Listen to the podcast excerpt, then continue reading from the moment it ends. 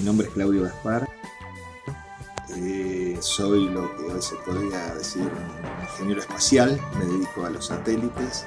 Hace 36 años que estoy en INVAP. Eh, trabajé siempre desde el inicio con los proyectos de satélite. Y bueno, eh, con la NASA tuve muchos maestros ahí, gente de la que aprendí mucho sobre tecnología, cuestiones de satélites y cohetes pero tengo muy pocos grandes amigos y maestros de la vida y uno de esos es Carlos.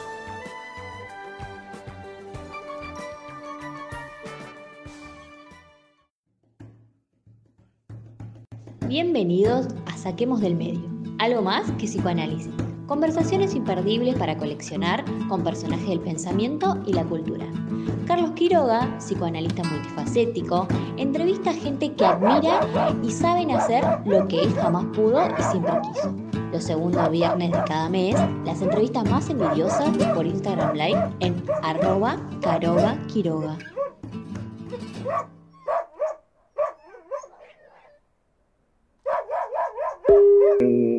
La gente conozca un poquito cómo es esta historia. Eh, los proyectos de exportación de tecnología eh, tienen que tener eh, un acuerdo bilateral aprobado por el Congreso. Y bueno, además después los contratos los firma el presidente y el canciller. si no, no es posible en Argentina exportar tecnología, por lo menos tecnología nuclear o espacial, que es lo que hacemos nosotros. Em, y entonces en ese momento, em, que era un momento muy jodido del país, seguramente todos se acordarán, eh, estábamos ahí recuperándonos de un estallido grave, era el año 2002 más o menos, sí, 2002. Y, y bueno, eh, habíamos logrado firmar un contrato con Australia para construirles un reactor nuclear, eh, bueno, era, muy importante para INVAP porque estábamos en una situación muy, muy compleja, em, así que necesitábamos ese contrato, era casi un tema de supervivencia. Y, bueno, eh, creo que fue a fines, en diciembre de 2001, el Senado aprueba el proyecto por unanimidad. Eh, y después de eso viene el estallido, viene, ¿te acordás? El que se vayan todos y todo ese lío, y el proyecto queda estancado en la Cámara de Diputados. En ese momento em, yo era el presidente de la Asociación de Empleados de INVAP. Entonces, este, con nosotros en INVAP tenemos un director que representa a los empleados en el directorio. O sea, lo elegimos por voto y, esa persona em, representa a los empleados. Entonces fuimos con esta persona que en esa época eh, era una señora, Viviana Cruz, fuimos a conocer, a explicarle a los, a los diputados cómo era este proyecto. En el episodio número 3, nuestro invitado Claudio Gaspar nos habla del proyecto de exportación de tecnología espacial y el encuentro con Néstor en su campaña presidencial. Allá fuimos. Este, y bueno, entre todos los candidatos que contactamos estaba Néstor. Y casualmente Néstor eh, inició su campaña eh, su campaña para la presidencia en Bariloche. O sea, él eligió que la campaña se iniciaba acá. Eh, entonces arreglamos con la secretaria de él que nos diera una entrevista. Bueno, finalmente llega el día, eh, Néstor tenía que llegar acá al mediodía, eh, nosotros estábamos esperándolo ahí en el Hotel Panamericano, y tuvimos la mala suerte de que el avión se, se atrasó, hubo un problema técnico, lo tuvieron que cambiar, finalmente este, el acto tenía que empezar a las 6 de la tarde en el estadio de bomberos voluntarios y Néstor llegó al Hotel Panamericano a las 5, ¿no? Con, el traje todo arrugado, así como con una, digamos, otras prioridades, ¿no? Nosotros. Entonces, eh, pero bueno, apenas entra al hotel, este, la secretaria lo llama y le dice, vení, vení Néstor, estos son los chicos del INVAP. Entonces este, se acerca Néstor y bueno, nos da la mano, una mano a cada uno, y Néstor era un tipo enorme, ¿viste? Y Viviana y yo somos petizos, así que lo, mirábamos así para arriba, y, bueno, ahí nos dedicó tres o cuatro minutos y nos dijo que a él este, le interesaba mucho INVAP como proyecto, que, le interesaba eh, multiplicar esa experiencia en el país y que si llegaba presidente lo iba a hacer. Estás escuchando el tercer episodio de Saquemos del Medio. Entrevista a Claudio Gaspar, ingeniero del INVAP.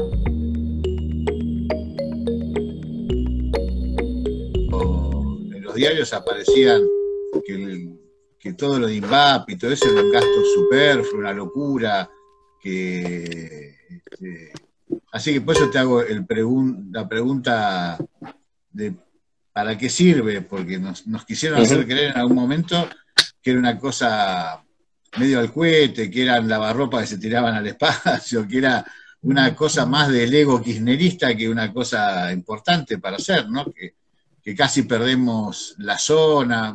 Contanos todo eso, porque sería genial que los amigos sepan esa, esa cuestión, ¿no? Bueno, em, eh, sí, hay, o sea, e, e, evidentemente la, digamos, la exploración y el conocimiento a esta altura se ha demostrado que son cosas extremadamente útiles para la humanidad. En este punto, eh, fíjate que tenemos los, los incendios en Córdoba, en el litoral, eso es por la sequía, fundamentalmente, ¿no? O sea, las condiciones para que ocurran esos incendios terribles es que haya una gran sequía. Y a la vez, eh, en otros lugares tenemos como acá en Bariloche los glaciares que se van achicando año a año. Em, eso es producto del cambio climático, que em, lo que hace es producir eh, climas más extremos, o sea, en lugar desértico lo hacen más desértico. Y, y todo eso eh, hace 30, 40 años se sospechaba, se sospechaba, pero no había manera de confirmar que el planeta es un, es un sistema único, o sea, es, una, es una sola cosa. Si vos eh, haces algo acá en Bariloche, algo que afecte al medio ambiente, eso va a, a producir un impacto en otros lugares del mundo. A eso se le llama eh, un sistema global. O sea, lo, que ocurre en un lugar inevitablemente produce efectos en otro. Todo eso se pudo determinar con todos los satélites científicos que hay, eh, que, se vienen usando desde, digamos, esto empezó a, haber satélites importantes hace 50 años, más o menos en 1970. Eh, así que ahí tenés un primer, primer uso muy valioso que es difícil de medir en términos económicos, porque ¿qué valor tiene salvar al planeta? Mm, ¿No? No lo podríamos decir. Entonces, este, eh, bueno, ahora están con la idea de ir a Marte, ¿viste? Elon Musk, eh, este magnate norteamericano, y dicen, bueno, ahí podríamos tener un, un lugar a donde escaparnos si esto se pone muy feo.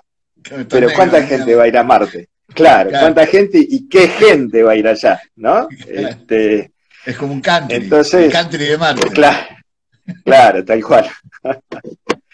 Eh, a mí me gusta la ciencia ficción mucho y hay, muchos, muchos este, libros de ciencia ficción que hablan sobre este tema, ¿no?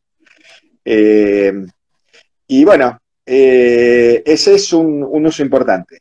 Ahora, bueno, eventualmente la humanidad va a irse a los planetas, ¿no? O sea, Ojalá sigamos teniendo este planeta como está ahora, lindo, así que nos gusta, eh, y que irse a los planetas sea una cosa más de, exploración y no de necesidad. Pero bueno, eh, va a llegar, va a llegar inevitablemente porque la, humanidad necesita horizonte, ¿no? Este, antes era cruzar el río, después fue cruzar el mar y ahora es cruzar el espacio.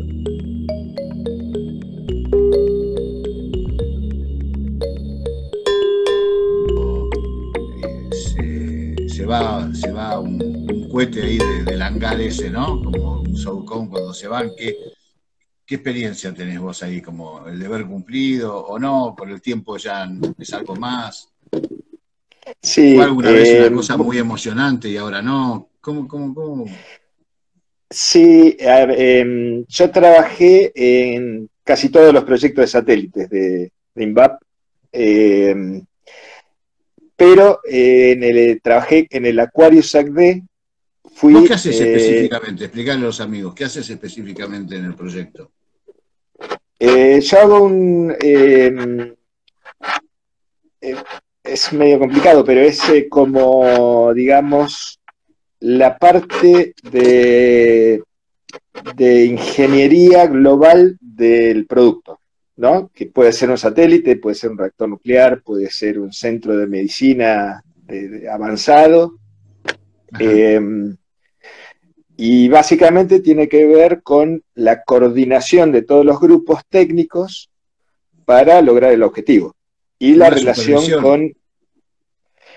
Eh, sí, diría un poquito más, un poquito más, ¿no? Eh, también con el cliente, ¿no?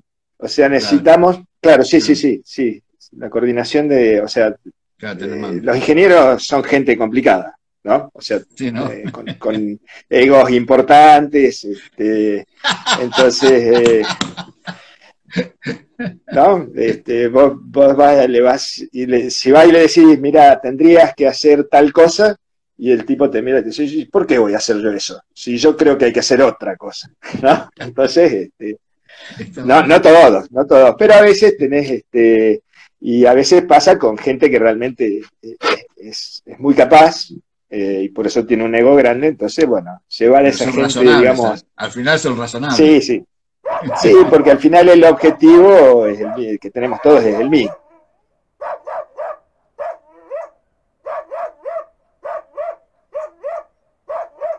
Eso estaría buenísimo. Bueno, mira, Claudio, nosotros, viste, este programa se llama Saquemos del Medio. Viste que la idea de. Sí. Yo, la verdad que eh, había, pensado, el Saquemos del Medio porque, viste, cuando nos golearon tanto con el, macrismo, y bueno, viste, esa metáfora del fútbol es saquemos del medio, volvamos a empezar, ¿no? Entonces yo siempre le pregunto a, los amigos que, que vienen acá estamos hechos. Eh, así que la, la apuesta que yo imagino es para, para los jóvenes, para las generaciones futuras. Eh, y mira, nosotros tenemos un país muy rico, muy rico, increíblemente rico.